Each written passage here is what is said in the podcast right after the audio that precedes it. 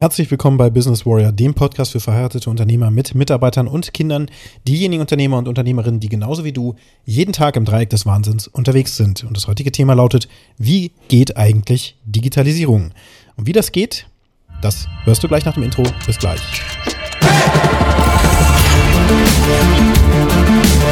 Es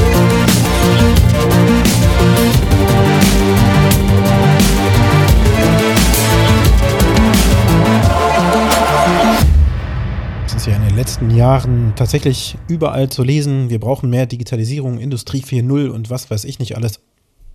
Das heißt, wir gerade hier in Deutschland ja, haben den Ruf, dass wir nicht digital genug sind und im Grunde so eine Art digitales Entwicklungsland sind. Warum? Weil wir natürlich schlechte Internetverbindungen haben mitten in der Innenstadt. Ja, hier zum Beispiel in Braunschweig gibt es verschiedenste Adressen, wo sogar Geschäftsadressen sind und trotzdem ist die Internetverbindung nur mit maximal 100 Megabit pro Sekunde äh, verfügbar. Im Download, Upload ist dann nochmal langsamer. Und ähm, ja, du kennst das vielleicht von zu Hause, ne? wenn du auf dem Land wohnst oder so, dann hast du vielleicht so 16 Megabit und das ist halt einfach viel zu langsam. Es reicht gerade, um damit eine Person im Haushalt zum Beispiel auf Netflix oder auf einem ähnlichen Portal einen Film schaut oder sowas und dann ist das Netz auch komplett dicht. Da wir aber immer mehr Geräte haben, die im Internet sind, beziehungsweise die eine, ja zum Beispiel WLAN-Verbindung brauchen, ähm, ja, wird das sozusagen immer mehr Traffic, auch allein schon, weil die Geräte dauernd Updates ziehen. Ja, zum Beispiel fahre ich einen Tesla und der zieht sich eben auch dann ein Update, wenn er im WLAN ist zu Hause. Und wir haben auch einen Herd, der hat WLAN, das heißt, ich kann jetzt von hier aus dem Büro den Herd zu Hause anschmeißen oder eben auch stoppen wenn ich das wollte.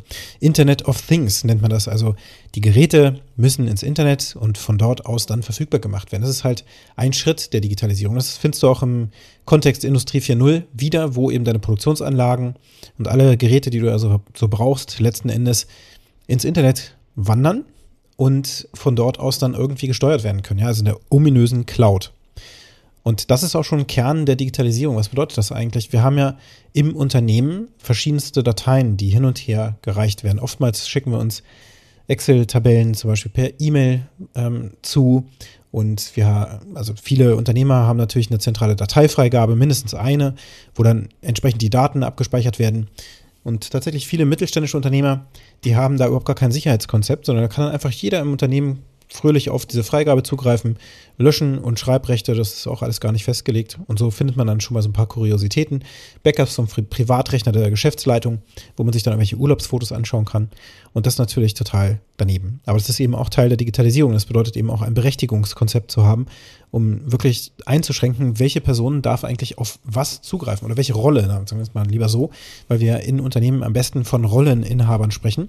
Und wenn die Rolle Marketing zum Beispiel auf irgendwelche Personalakten zugreifen kann, dann stimmt da was nicht.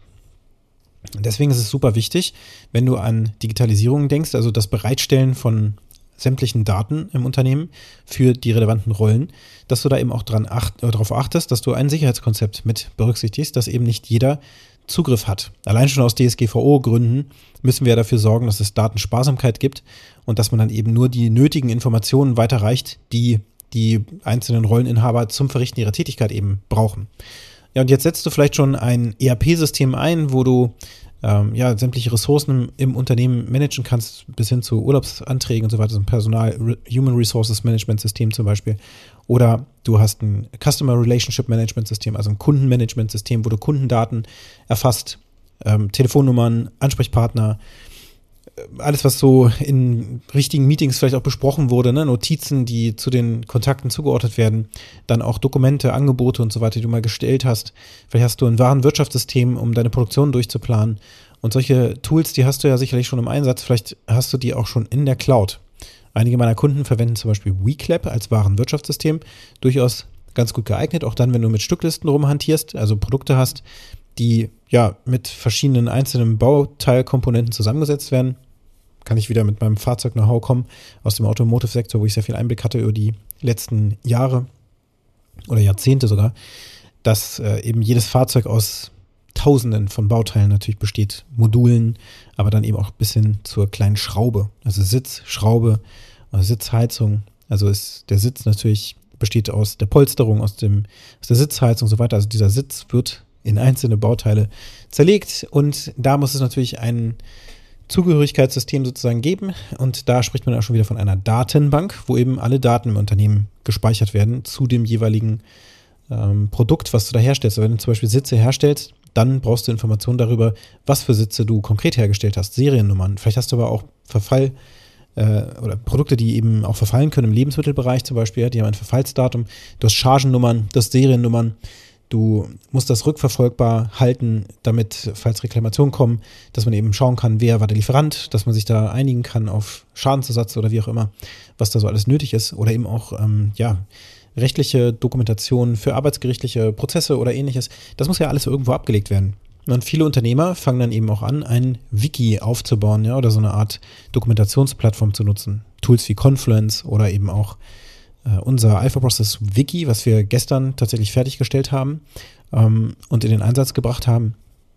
Da ist es eben möglich, sämtliche Dokumente auch in einem solchen Wiki unterzubringen, natürlich mit Berechtigungskonzept, sodass eben nicht jeder im Unternehmen darauf zugreifen kann und dass, wenn auch mal ein Mitarbeiter ausscheidet, dass man dann eben sagen kann, hier, da drehen wir den Account ab. Ja, das sind jetzt also ganz viele Baustellen, die ich hier gerade aufgemacht habe. Und in vielen dieser Baustellen findest du dich wieder. Und dann kommt man natürlich in so eine Situation, dass man totales Kraut und Rüben hat. Denn Daten müssen irgendwo abgespeichert werden. Sei es auf der zentralen Freigabe, die du vielleicht besitzt. Dann ist die Frage, wo findest du jetzt die Daten wieder? Und natürlich haben Betriebssysteme wie Windows oder macOS oder so, die haben natürlich eine Suchfunktion. Dann gibst du da einen Suchbegriff ein. Und wenn du den richtigen Suchbegriff eingegeben hast und die Datei diese Worte enthält oder eben so benannt wurde, dann findest du die Datei aber auch. Nur vielleicht nicht im richtigen Stand, weil sich ja zum Beispiel Excel-Tabellen für eine Angebotskalkulation auch weiterentwickeln. Da können es verschiedene Versionen geben. Deswegen brauchst du auch ein Versionsmanagement für Angebote, für ähm, ja, solche Angebotskalkulationen oder überhaupt für Präsentationen oder sowas, ja, dass man sagen kann, hey, ich brauche die Version von letztem Jahr, kannst du mir die bitte rüberschicken? Äh, ich muss da eine Präsentation halten oder ähnliches, da muss man da eben drauf zugreifen können. Das nennt sich Versionsmanagement. Solche Versionen, die kannst du eben auch haben, wenn du Bauteile erstellst. Viele arbeiten ja auch mit CAD. Dateien, also Computer Edit Design, das heißt dreidimensionale Modelle, die man kreiert im Computer, die man auch zum Beispiel auf einem 3D-Drucker ausdrucken kann für Prototyping, also um sich einfach mal in kleinen oder auch eins zu eins natürlich äh, Produkte und Produktgruppen anzuschauen, die man herstellt. Und ähm, dieses Programm, was man da nutzt, sind dann CAD-Tools und das sieht dann so ähnlich aus wie Computerspiele, die du vielleicht schon mal gespielt hast. Was weiß ich, so ein Weltraumspiel oder so, ne, wo so ein ähm, Raumschiff durch die Gegend fliegt. Das ist eben auch mal dreidimensional in so einem ähnlichen Tool zumindest designt worden. Jemand hat das praktisch erschaffen digital und das wird wiederum als Dokument gespeichert, wie eine Word-Datei. Und die Dokumente, diese CAD-Dokumente müssen dann eben auch irgendwo abgelegt werden, zugeordnet werden auch zu deinem Warenwirtschaftssystem, sodass man dann eine Durchgängigkeit hat und zu einem bestimmten Bauteil eben dann die 3D-Zeichnung findet und zwar in der richtigen Version. Das sind tatsächlich Probleme, die auch Großkonzerne natürlich haben und die dann da auch entsprechende Variantenmanagementsysteme aufgebaut haben, oftmals auch selbst entwickelt haben, die es eben ermöglichen, äh, schon seit vielen Jahren eben auch mit externen Dienstleistern Daten auszutauschen, sodass die externen Dienstleister natürlich einen Ordner kriegen, wo sie etwas hochladen können, aber eben nicht auf Baugruppen, weiß ich nicht, von anderen Herstellern. Ne? Also Bosch kann nicht auf Kontinentaldaten zugreifen und umgekehrt, es sei denn, die arbeiten am selben Projekt oder sowas. Das ist also auch mit Berechtigung hinterlegt. Und das alles könnte einem jetzt total Angst machen. Also wie soll man das denn jetzt überhaupt managen?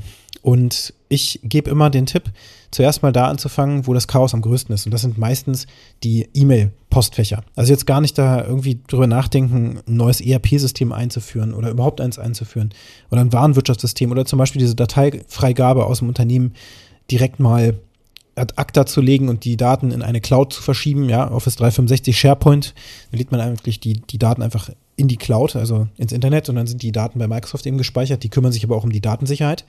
Achso, ja, Backup habe ich ja noch gerade gar nicht erwähnt. Es ist ja auch wichtig, dass alle Daten auch nochmal mit einem Backup gesichert sind. In dem Moment, wo du das natürlich bei Microsoft oder Amazon bei den großen auf irgendwelchen Servern abspeicherst, dann hast du meistens auch gleichzeitig ein Backup-Konzept dahinter beziehungsweise, also zumindest, dass die Daten nicht verloren gehen, aber wenn sie überschrieben werden versehentlich, dann kann das schon mal sein, dass die Daten dann da auch weg sind. Aber du hast auch ein Versionsmanagement. Wenn du nämlich die, dieselbe Datei nochmal an demselben Dateinamen hochlädst, dann ähm, speichert zum Beispiel Microsoft auch auf SharePoint, und Google macht das auch Google Drive, äh, eine neue Version. Und du kannst dann auch auf alte Versionen zurückgehen. Das nur mal so am Rande. Oh, so, jetzt also doch nochmal zurück. Also der Posteingang viele Unternehmen haben ja ganz, ganz viele E-Mail-Adressen. Das naheliegendste ist ja für jeden Mitarbeiter auch eine eigene E-Mail-Adresse anzulegen. Das ist aber nicht immer das Schlauste. Wenn du also zum Beispiel ein Vertriebsteam hast oder auch ein, ähm, ein Kundenservice-Team, dann macht es Sinn, eine zentrale E-Mail-Adresse anzulegen. Keine persönlichen E-Mail-Adressen, sondern eine zentrale E-Mail-Adresse, wo du dann den Mitarbeitern Zugriffsrechte auf den Ordner gibst, beziehungsweise es äh, Instanzen gibt, also Personen, Rollen, die sich darum kümmern, diese E-Mails, die eingehen, zu verteilen. Also händisch zu verteilen in erster Instanz. Später kannst du das auch automatisieren. Wenn du Office 365 einsetzt, dann kann man nämlich ganz toll mit Power Automate arbeiten. Aber Achtung, da kann man sich auch stark drin verlieren. Es ist aber so, dass man eben E-Mails, die eingehen, auf zum Beispiel solchen zentralen E-Mail, Adressen. Also du wirst wahrscheinlich eine Info-Ad-E-Mail-Adresse beispielsweise haben, vielleicht hast du auch eine Sales-Ad. Da kommen ja ganz viele E-Mails rein. Da kommt Schrott rein, Spam natürlich. Da kommen aber auch interessante Anfragen, ab und zu mal eine Bewerbung rein. Da kommen Rechnungen rein, Mahnungen rein und was weiß ich nicht alles. Lieferscheine. Und die kommen ja oftmals schon digital. Da sind wir ja schon in der Digitalisierung. Also das ist ja heutzutage schon so, dass auch Faxnummern oftmals so sind, dass man eine, ähm, eine Rufnummer praktisch online gebucht hat. Wir haben das zum Beispiel bei Zipgate. Das ist eine Voice-over-IP-Telefonieanlage im Internet. Da bucht man sich praktisch eine Rufnummer. Das ist eine Faxnummer und wenn Faxe hingeschickt werden, dann kriegen wir die als PDF, als E-Mail beispielsweise. Dann genauso in diese Info-Ad-Adresse rein. Also wenn du uns einen Fax schicken möchtest, das kommt dann als PDF bei uns an. Ne? Wir haben kein Faxgerät. So, diese E-Mails mit diesen Dateianhängen, also ein Fax oder ein Lieferschein oder Rechnung, Bewerbung oder sonst was, die kommen ja entsprechend auf diese zentrale E-Mail-Adresse. Und jetzt brauchst du jemanden, der diese E-Mail-Adresse natürlich durchflößt. Manuell geht das natürlich auch. Aber cooler ist es natürlich, wenn du schon da mit Automatisierung ansetzt. Und das geht eben, wie gesagt, mit Power Automate. Dann kannst du nämlich E-Mails filtern. Du kannst also gucken, denn wenn so Begriffe vorkommen wie Rechnung, Invoice auf Englisch oder Bill oder sowas, ähm, Quittung, dann könntest du da schon einen Filter draufsetzen. Könntest sagen, hey, mein Power Automate von Office 365 soll bitte nur anspringen, wenn auf der Info-Ad E-Mail-Adresse E-Mails eingehen, die im Text oder im Betreff das Wort Rechnung, Bill oder Invoice oder sowas drin haben. Da fängst du also schon tatsächlich an zu programmieren. Natürlich machst du das mit einem grafischen Tool, du klickst dir das zusammen. Aber es ist nicht ganz so einfach, wie es dann eben aussieht. Oftmals braucht man das Support durch einen Dienstleister, wie wir ähm, solche Dienstleistungen auch anbieten. Nur ähm, du kannst das eben tun. Und diese Begriffe tauchen dann da auf. Wenn jetzt noch zusätzlich in der E-Mail ein Dateianhang ist, der ein PDF ist, Word-Dokument, Excel-Dokument oder vielleicht auch ein XML-Dokument ist, weil du das später weiter verarbeitest, das nur für die absoluten Spezies, dann kannst du diese Dateien automatisch auf einer Cloud-Speicherfreigabe von SharePoint zum Beispiel in einem definierten Ordner abspeichern. Und diesen Ordner, den kannst du dann wieder Mitarbeitern zur Verfügung stellen, die da drüber gucken oder tatsächlich mit weiterführenden Tools darüber gehen und diese Daten dann weiter zuordnen. Das heißt, du kriegst dann echt einen Eingangsrechnungsordner, einen Mahnungsordner und so weiter. Die Dinge, die ihm erkannt werden, und der Rest, der überbleibt, man kann dann diese E-Mails natürlich auch markieren, sodass die bearbeitet wurden. Dann kann man so ein kleines, kleinen Marker dran machen und darüber bei Outlook das Ganze auch filtern. Dann filtert man die raus, die noch nicht verarbeitet worden sind und dann muss der oder diejenigen, die das Ganze händisch sortiert, eben deutlich weniger Zeit aufwenden. Spaß Zeit, effizienter. Und das wollen wir ja alles auch dann werden am Ende des Tages. Wir wollen ja mehr in der gleichen Zeit schaffen. Dafür ist die Digitalisierung ja da. Also Digitalisierung ist nicht einfach Selbstzweck, alle machen das, sondern es geht ja darum, Zeit zu sparen, Geld zu sparen und äh, Aufwände eben auch runterzufahren. Und wenn der Computer eben solche Dinge erkennen kann, umso besser. Tatsächlich geht es sogar so, dass du in den Dokumenten auch noch nach Text suchen kannst, denn es gibt auch OCR-Module, also äh, Optical Character, Character Recognition, dass du eben Zeichen in einem PDF-Dokument oder sonst was für ein Dokument, einem Bild erkennen kannst und diese Algorithmen dann also dieses Tool Power Automate kann dann auch tatsächlich in diesen PDF-Dateien auch suchen, selbst wenn die nicht durchsuchbar sind. So, das ist der digitale Posteingang, da kriegst du schon alles digital. Jetzt kriegst du aber natürlich auch Post in deinem Briefkasten geschickt. Dafür gibt es tatsächlich auch von der Deutschen Posten Service, den würde ich auch präferiert verwenden, dass du einen automatischen Posteingangs-Digitalisierungsservice buchen kannst. Das heißt, du hast gar keinen Briefkasten mehr, sondern die Post geht zentral bei der Post ein und die scannen das für dich und dann geht das wieder rum auf zum Beispiel diese E-Mail-Adresse. Super empfehlenswerter Tipp, denn damit sparst du auch nochmal Zeit und Geld, denn du hast dann nur noch eine Stelle, wo man hingucken muss, nämlich deinen zentralen E-Mail-Postkasten. Die machen dann natürlich die Post auf, das heißt, es gibt dann äh, eine entsprechende eine Befugnis für die Post, so dass das Ganze dann gescannt werden darf. Also ist das Briefgeheimnis da natürlich dann auch relevant. Vielleicht kannst du das auch nochmal separieren, falls du da verschiedene Postkästen hast oder sowas. Dann äh, ist das natürlich gut möglich. Wenn da aber irgendwelche sensible Post reinkommt, dann ist es vielleicht eher nicht so. Dann wäre Plan B, dass du dir einen Fujitsu-Scanner übrigens, also die Marke kann ich sehr empfehlen, mit OCR äh, kaufst. Das sind, also die Businessmodelle haben das so gut wie alle, meiner Meinung nach, also beziehungsweise ist ja eigentlich auch nur ein Software-Thema. Ähm, und diesen Fujitsu-Scanner, den würde ich auch gar nicht neu kaufen, sondern da guckst du dann auf Rebuy oder anderen Plattformen gebraucht. Äh, das muss man jetzt nicht unbedingt neu kaufen aus meiner Sicht, sondern da kann man auch ein Gebrauchtgerät, was ein Jahr oder zwei Jahre alt ist oder sowas nehmen. Ähm, haben wir auch gute Erfahrungen mit gemacht gewartet werden müssen die Geräte sowieso ab und zu.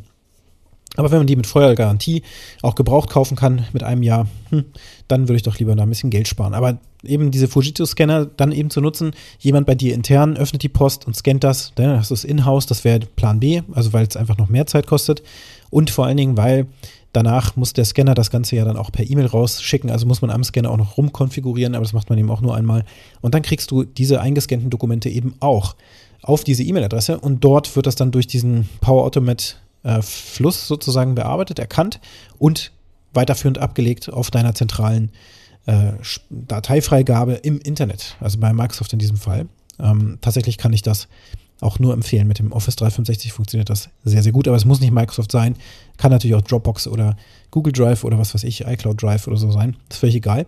Auf jeden Fall ist es möglich, dann eben diese Kette schon aufzubauen. Und dann hast du deinen Posteingang digitalisiert. Ein sehr, sehr hilfreiches Mittel, um schon mal den ersten Schritt zu gehen. Denn ich kenne viele Unternehmer, die haben das so, wenn die jetzt also persönliche E-Mail-Adressen haben, dann schreiben die Kunden natürlich auch mal Warenlieferungsankündigungen oder so, also Avise, dann an die entsprechenden Mitarbeiter. Und dann geht das aber verloren, wenn die mal krank sind oder auch sonst wie ausfallen. Dann geht das verloren. Und deswegen braucht es diese zentrale E-Mail-Adresse. Also so, dass du für deine Teams zentrale E-Mail-Adressen hast und das dann dort umverteilt wird. Am besten automatisch, aber zweitbeste Lösung ist natürlich, wenn ein Mensch darüber schaut, Teamleitung, die auch vielleicht rotiert von Woche zu Woche, die dann zuordnet. Welche Aufgabe wird denn heute von welcher Person ausgeführt in dem Team? So, ähm, da habe ich jetzt erstmal ein konkretes Beispiel geliefert, um den Posteingang zu digitalisieren. Und das ist auch die heutige Aufgabe. Was kannst du aus diesem Podcast mit rausnehmen für dich, damit du jetzt einen Schritt weiterkommst, um deinen Posteingang zu digitalisieren?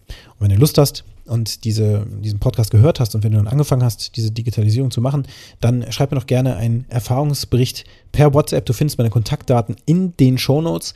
Und wenn dir der Podcast gefallen hat, dann hinterlasse gerne eine positive Bewertung. Teile diesen Podcast auch mit deinen Freunden. Das hilft mir eben noch weitere Unternehmer und Unternehmerinnen sowie dich zu erreichen. Und jetzt wünsche ich dir einen ganz erfolgreichen Tag.